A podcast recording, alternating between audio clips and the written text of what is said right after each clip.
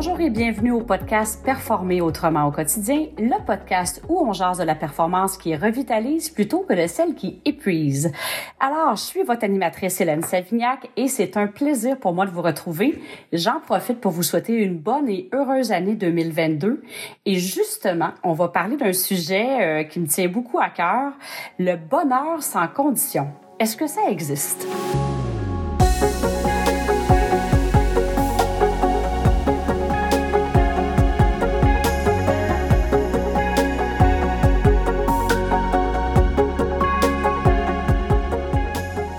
Évidemment, je suis en compagnie de Karine. Karine, euh, bonne et heureuse année 2022. Euh, je suis vraiment contente de te retrouver aussi pour qu'on on redémarre en fait l'enregistrement des podcasts. Comment vas-tu? Ça va super bien. Euh, t'as raison. Ça fait quelques temps qu'on qu'on s'est pas jasé pour un podcast. Fait que bien heureuse moi aussi. Puis bonne année à toi et à, tous les auditeurs qui vont l'écouter peut-être en janvier 2022, peut-être plus tard.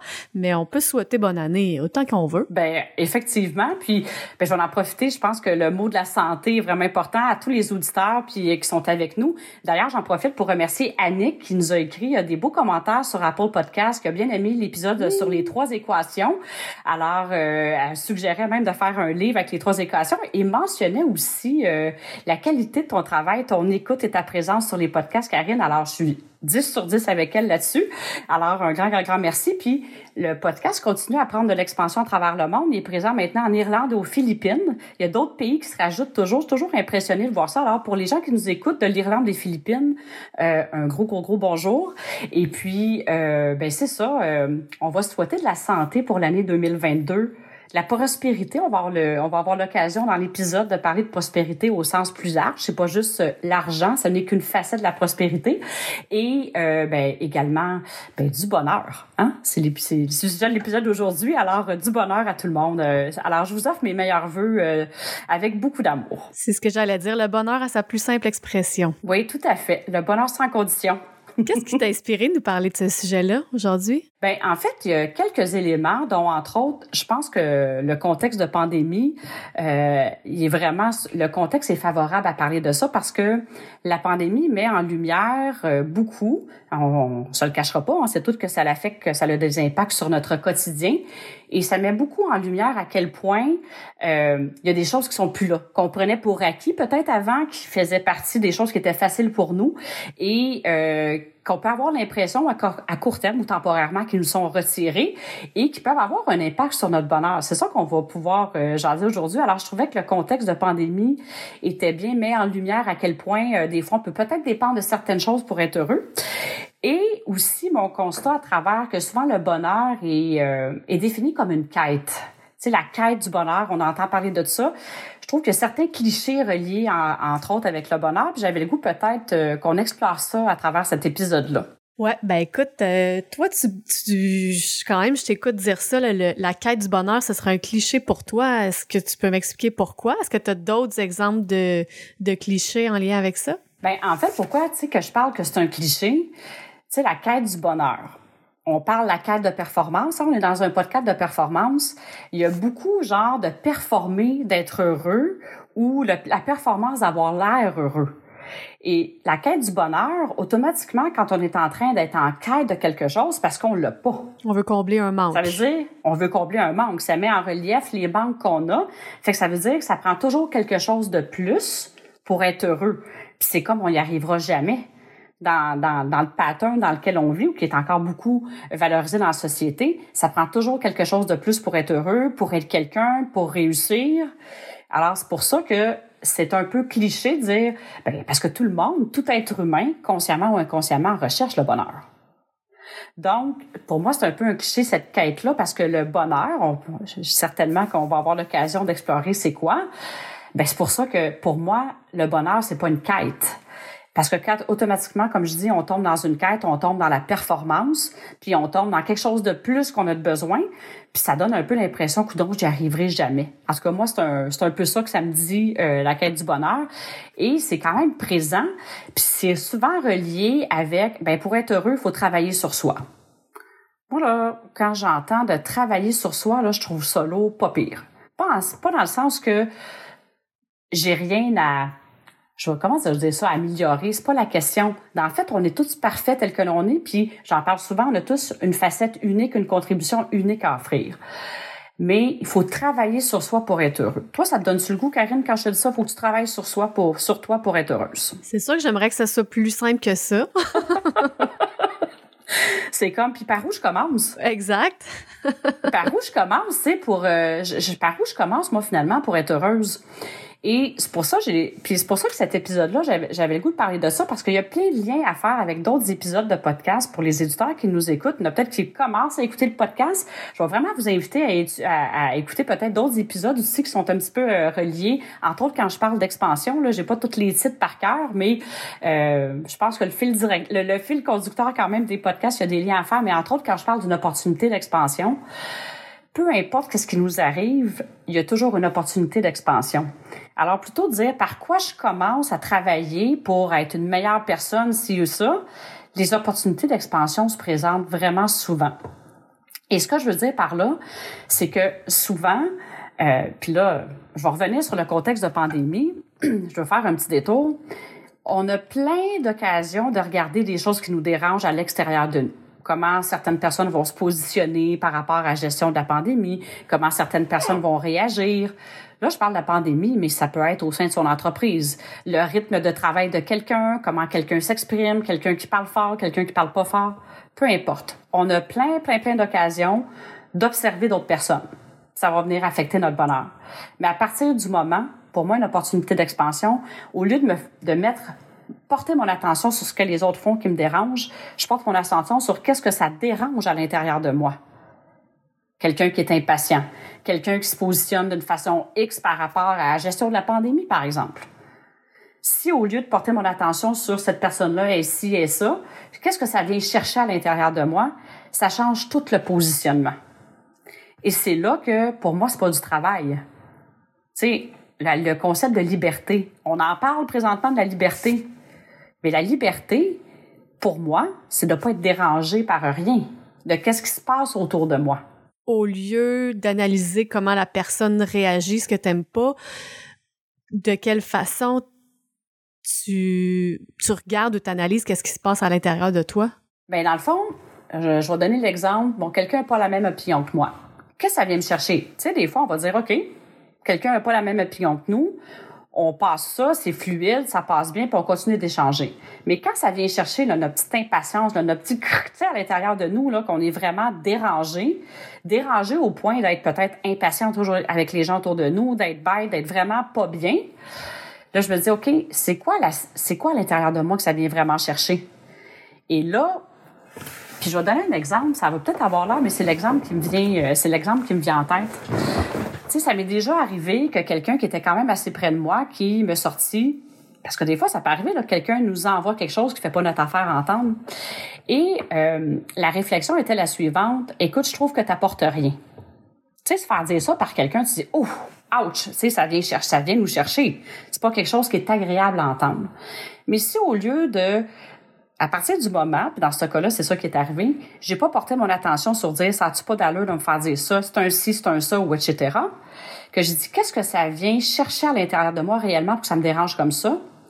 J'ai réalisé que oui, il y avait un petit côté à l'intérieur de moi qui se sentait peut-être pas à la hauteur.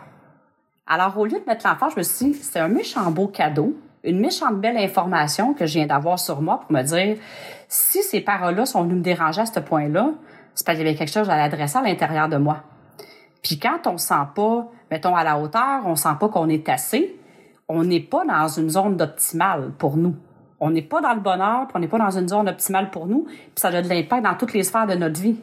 Fait qu'à partir du moment où je me suis dit, OK, puis des fois, c'est pas le fun à regarder sur le coup, mais il y a toujours un cadeau.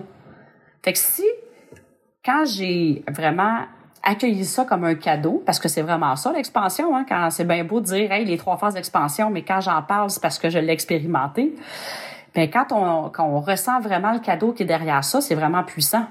Parce que ça m'a tout simplement donné l'information qu'il y avait des côtés de moi que je me disais Hey, ça, je me sens pas à la hauteur dans telle situation, puis c'est pas ça d'être libre.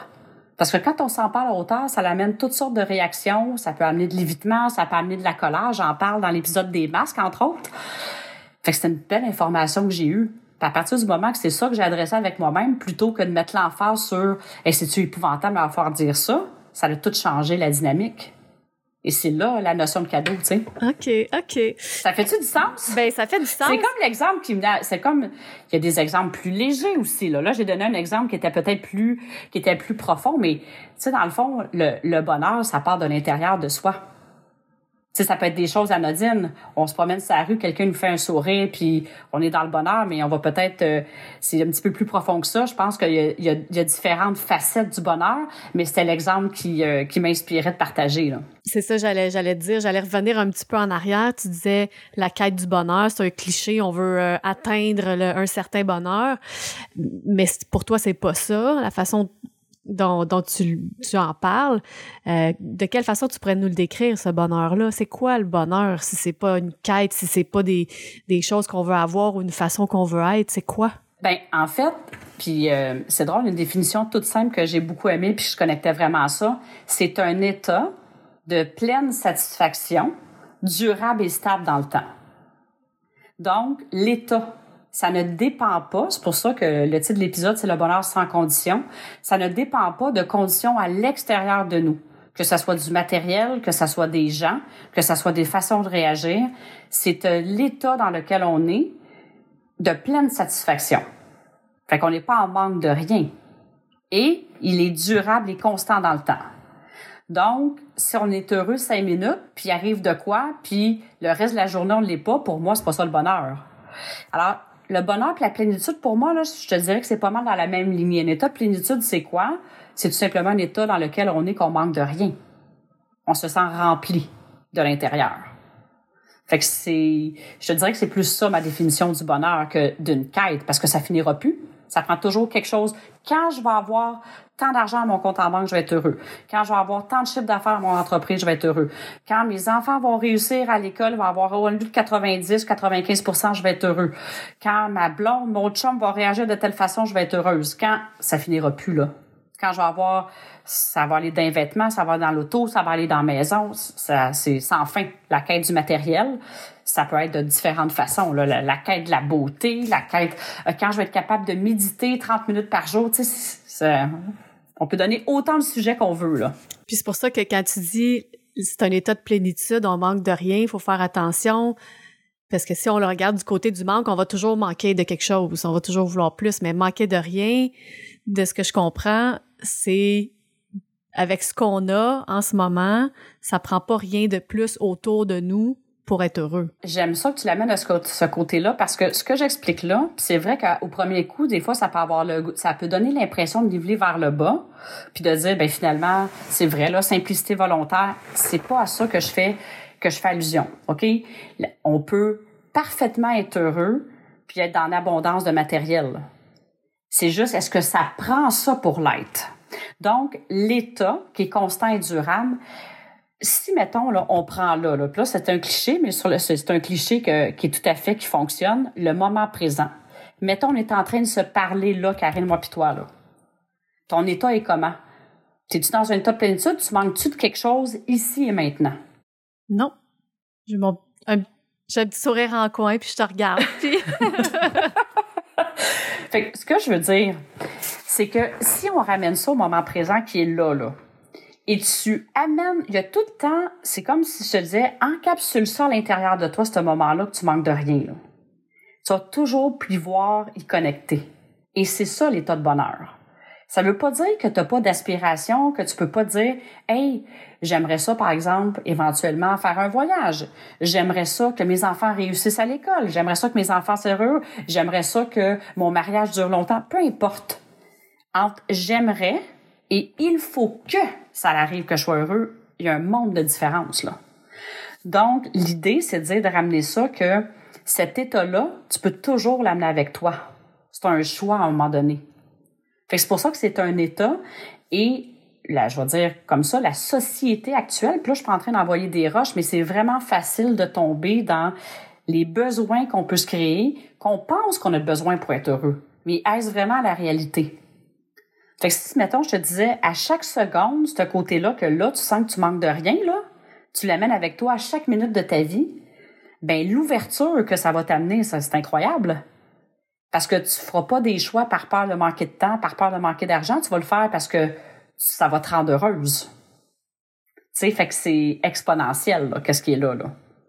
Puis là, c'est pas de tomber dans la perfection, de dire, ben oui, c'est le choix que je fais dès aujourd'hui. Ça se fait par étapes. Mais c'est tout ça qui est relié quand quelque chose vient nous déranger, puis on reste attaché à notre scénario qui vient nous déranger, qu'on a raison, puis qu'on reste dans colère, qu'on reste dans ci, ben on s'éloigne de cet état-là. Puis là, on s'éloigne de cet état-là, on voit moins les opportunités, on est plus en contraction, on s'éloigne du bonheur, on s'éloigne des choix qui vont faire en sorte qu'on va être qui on est dans une euh, dans un état optimal pour performer, mettons, dans toutes les sphères de sa vie.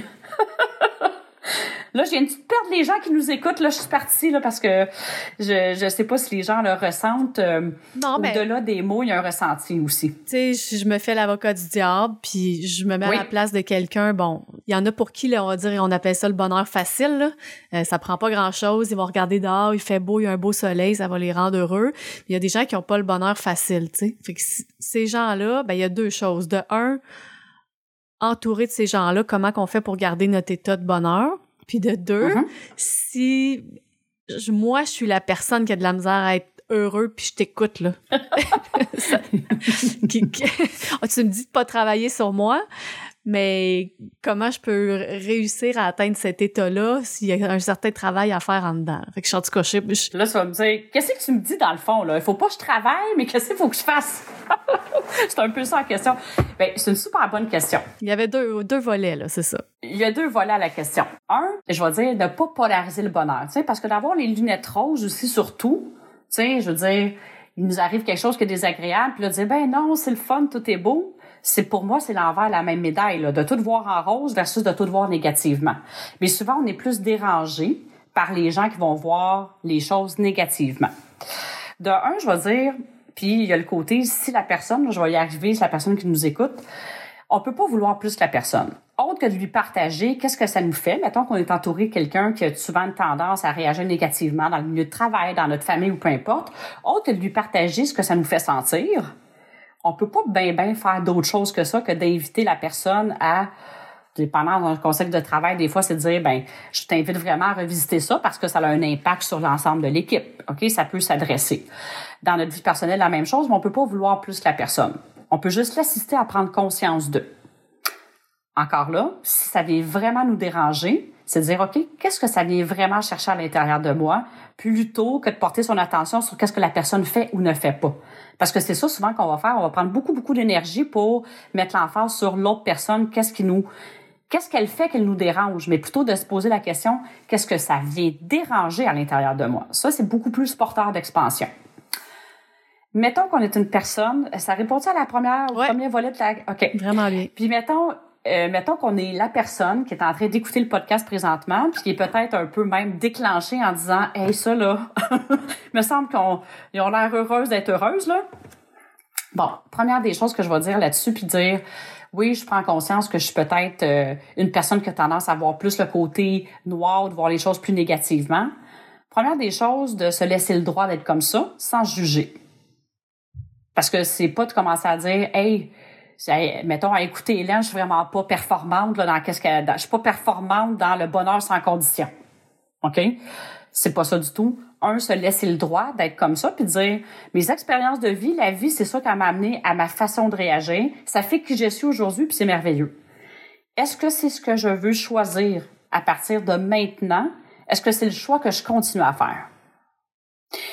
Puis quand je dis souvent que la première étape d'un changement, c'est la prise de conscience, ben déjà, ça serait magnifique si ne serait-ce que le podcast assiste une personne à prendre conscience de ça. Pour moi, c'est un wow x 10, là. Mais ça. Parce que ça peut changer la vie, tout simplement. Donc, c'est dire, je me laisse le droit et c'est plus ça aujourd'hui, à partir de maintenant, c'est plus le choix que je fais. Je m'en vais pas dans la performance, mais juste ce pas-là, il y a déjà quelque chose qui va se passer. Automatiquement. Par la suite, après, c'est quand on prend conscience de ça, c'est de se prendre au vol. Pas commencer à vouloir être parfait et dire ça m'arrivera plus jamais de voir les choses négativement. C'est pas, c'est pas, il faut pas se mettre cette pression-là. Puis se dire, hey, ok, je fais le choix de d'autres choses aujourd'hui. Je vais donner les commandes à m'ouvrir à voir la vie différemment.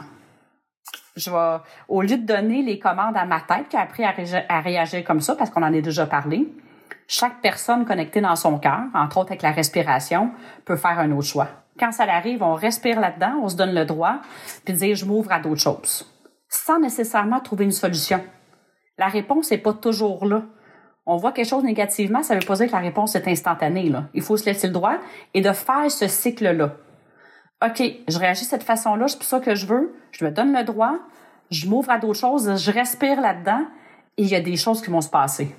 Je veux pas avoir l'air euh, ésotérique quand je dis ça, là, mais c'est vraiment comme ça moi, que je l'ai vécu. À partir du moment que je faisais un choix qui était différent, que je respirais là-dedans, puis des fois, ça peut être intéressant d'écrire que ça nous fait vivre. Ça fait remonter des choses à la surface, puis dire, OK, wow, c'est l'information. On juge pas. Hey, c'est de l'information qui monte à la surface pour être libérée, tout simplement. Oui, parce qu'on revient au, au, l'essence, le sujet de l'épisode, c'est le bonheur sans condition. Fait qu'il faut pas uh-huh. non plus de, de, se mettre cette condition-là, de dire, ben, je vais être heureux quand je vais arrêter de réagir négativement aux situations qui m'entourent. Parce que là, on est en train de se mettre une condition pour être heureux. Exactement. Fait que juste là, déjà que c'est un exercice de dire, je choisis d'autres choses, puis quand ça arrive, je respire là-dedans. Est-ce que c'est encore le choix que je fais aujourd'hui? Juste ça, il y a déjà des choses qui vont se passer. Puis il y a des ressources qui vont se présenter aussi. C'est toujours comme ça le cycle d'expansion. Il y a des fois, une ressource, ça nous apparaît clairement, on a la réponse tout de suite.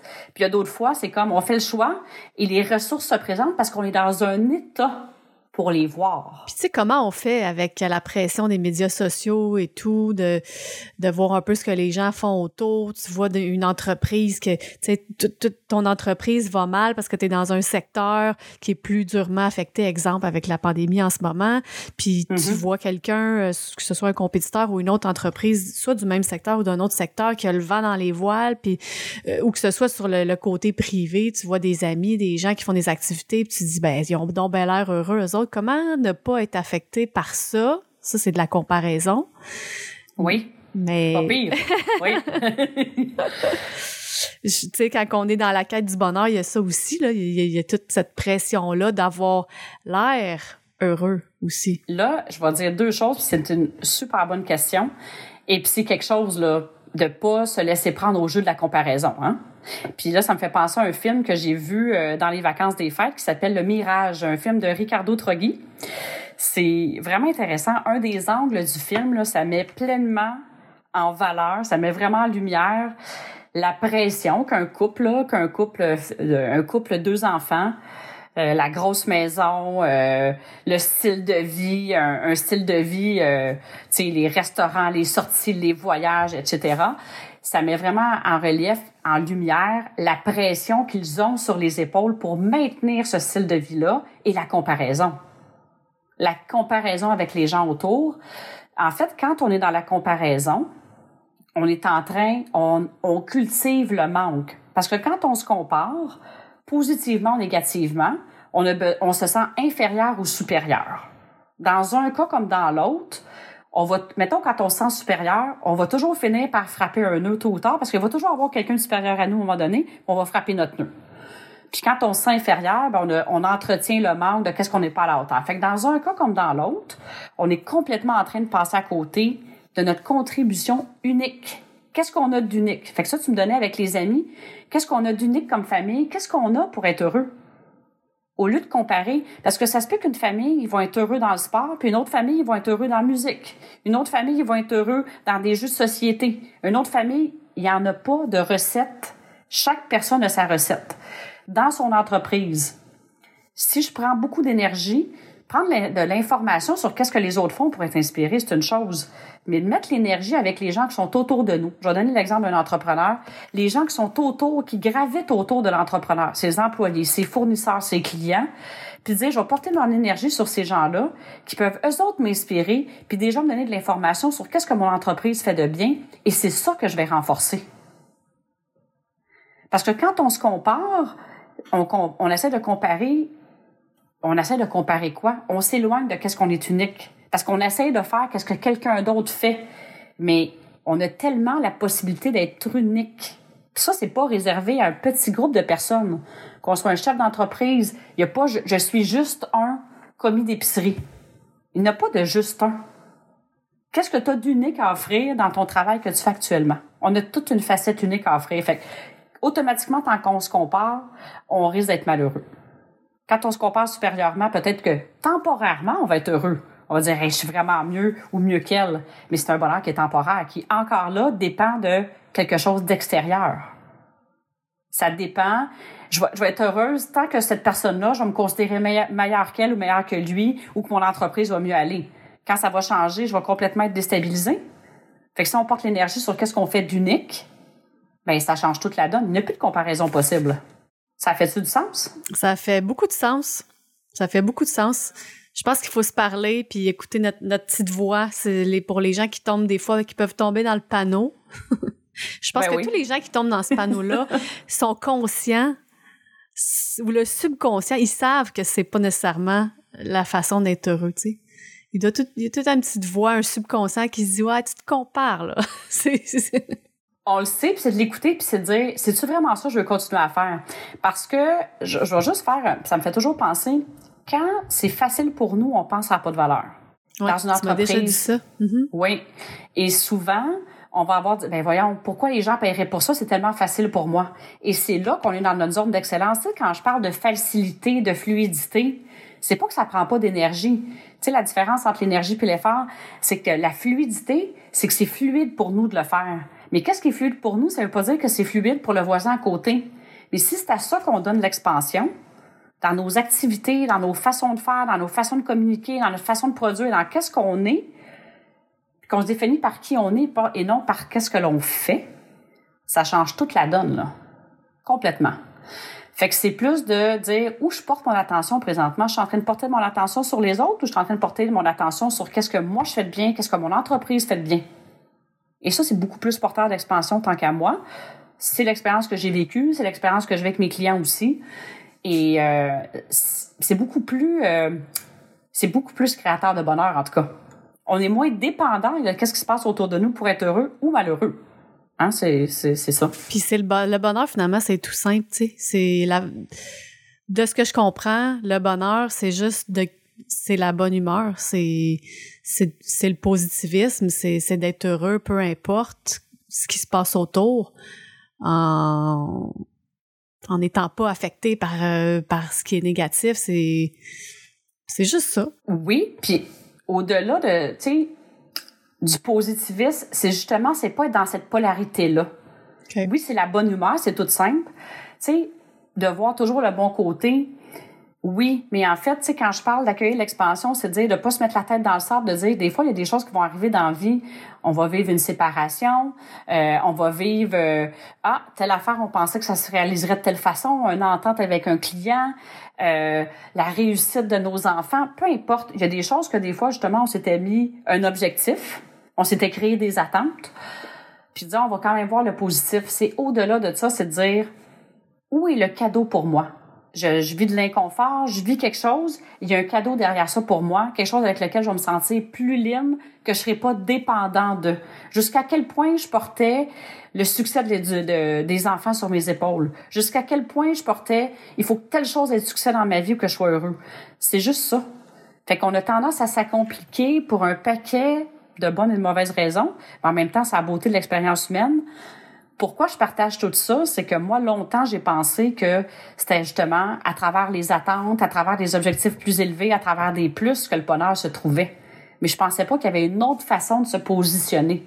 À un moment donné, c'est une question de choix, là je pensais pas qu'il y avait une autre façon de se positionner par rapport justement à, à ce bonheur-là, par rapport à cet état d'être-là et d'accueillir la vie telle qu'elle est. Pas avec des lunettes roses, pas avec des lunettes noires, juste entre les deux puis dire l'expérience humaine est extraordinaire. Puis quand on l'accueille vraiment comme ça en se disant derrière chaque situation il y a un cadeau, ben ça change complètement euh, la perspective. Puis tu parles de cadeau, moi, je me mets encore une fois à la place des gens qui écoutent. Il y en a peut-être qui viennent, qui ont vécu des situations, on va dire, un peu plus extrêmes. Euh, je pense à un décès, euh, à prendre une maladie grave, une faillite. De quelle façon on peut accueillir un cadeau là-dedans, puis cultiver le bonheur, puis continuer d'être heureux.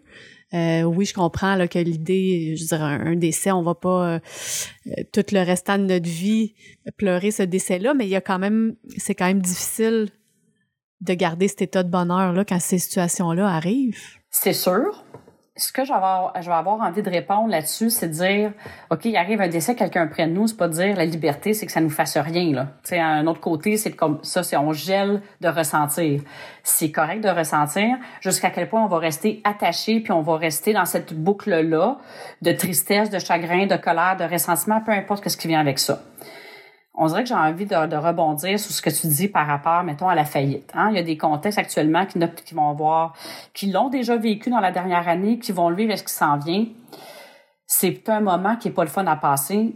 Ceci dit, j'ai beaucoup de compassion. Je pense à certains secteurs d'activité. Bon, la restauration, on en a nommé. Le secteur du voyage aussi. Il y a différents secteurs qui sont plus touchés que d'autres actuellement.